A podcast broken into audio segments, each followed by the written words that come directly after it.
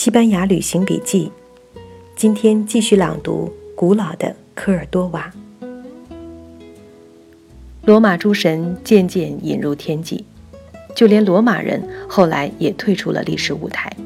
他们是被哥特人逼退的，而野蛮的哥特人偏偏都是阿里乌斯教派的信徒。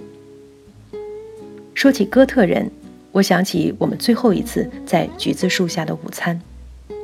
这个小广场一向很清静，我们正就着啤酒吃炸小鱼，突然来了一大帮高高大大的德国游客，足有二十多个。对面的小餐馆已经收摊了，他们冲进去拖出了老板，接着手忙脚乱，四五张小桌子被拼在一起，围上一圈亮黄色椅面、白色框架的漂亮椅子。那些穿着红色、蓝色。白色浅绿夏装的游人已经迫不及待地坐下了。小餐馆的老板兴奋地跑进跑出。这些人什么都不要，只是要着大大的杯子、多多的啤酒。他们开始喝酒，他们开始举杯欢呼，他们红红的脸变得更红。一些人开始兴奋地站起来。最后，他们一起开始大声唱歌。那是雄壮豪迈的歌声。小广场是半封闭的，只有几条窄窄的小巷子通向外面，就像一个巨大的共鸣箱。那雄壮豪迈的歌声就在这广场上回荡、放大、上扬。终于，我们旁边桌子上的两个德国游客也按耐不住，举起酒杯，加入了他们的大合唱。周围的人拿出相机给他们拍照。一个歌手一边唱着，顺手摘下自己的草帽，潇洒地在空中画出一个弧线，开玩笑地向路过的行人做出目前的姿势。所有的人都很高兴，高兴旅途中出现这么助兴的小插曲。我的眼前忽然出现了哥特人。这就是哥特人啊！我不由叫出来。当年被罗马人看作是野蛮人的哥特人，就生活在今天德国的区域里，是日耳曼人的一个部落。一条第聂伯河划开了他们，河东的被人们叫做东哥特人，河西的就被人叫做西哥特人了。也可以说，他们是今天这些德国人的祖先之一。就是他们南下西班牙，替代罗马人，成了西班牙的主人。在复杂的西班牙血统中，又加入了一部分我们眼前这样的金发碧眼的日耳曼血统。哥特这个词此后被稀奇古怪地使用着。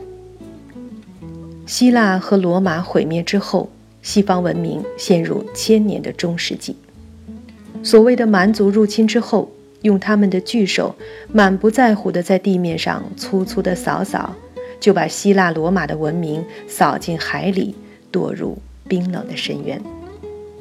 待到千年之后，人们从地面上捡起那些希腊罗马时代的文明碎片，他们再也拼凑不出一个完整的原型，他们失落了。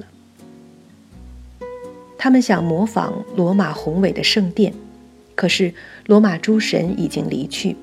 他们建起的罗马风格建筑虽然浑厚而有力，可是那窗洞睁着小小的眼睛，再也没有古罗马文明开场、明朗、自信的气度。他们无法回到古罗马时代，他们的复古是失败的。就因为那个众神的时代已经随着罗马诸神远去了，因此人们把罗马之后出现的，看上去是那么非罗马的东西，都恼怒地叫做哥特的。在那个时候，他们还没有想到，复古不是唯一的出路。在辉煌的时代隐退之后，不要再试图把它拖出来，它属于过去。人完全可以在今日的创造中重生。他们没有想到，那个诞生于中世纪、看上去一点儿不罗马、被他们鄙夷地称为哥特式的教堂，会逐渐显示出它的光彩，从而重建西方文明失落的信心。可是，之所以哥特成为一个野蛮怪异的代名词，是因为杀进西班牙、扫平欧洲大地的哥特人，确实是文明程度远远落后于罗马的部落。然而，正因为野蛮，他们就骁勇善战；而罗马得天下之后，文明逐渐走向精细和享乐，又走向权力的明争暗斗和腐败。这时再牵过一匹战马来，可怜的罗马人已经有些脚软了。五世纪中叶，被科尔多瓦的奥西乌斯主教从教理辩论上斥退的异端，那个阿里乌斯教派，又带上亮闪闪的盔甲，举着长矛，骑着战马杀了回来，一直杀到科尔多瓦。此后占领西班牙的西哥特朝廷，信奉的就是阿里乌斯的教理。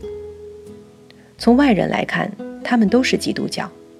可是，对于信奉天主教的西班牙人来说，这是水火不相容的原则问题。因此，罗马帝国的覆灭，对于西班牙人来说，不仅是异族的入侵，更是宗教异端的占领。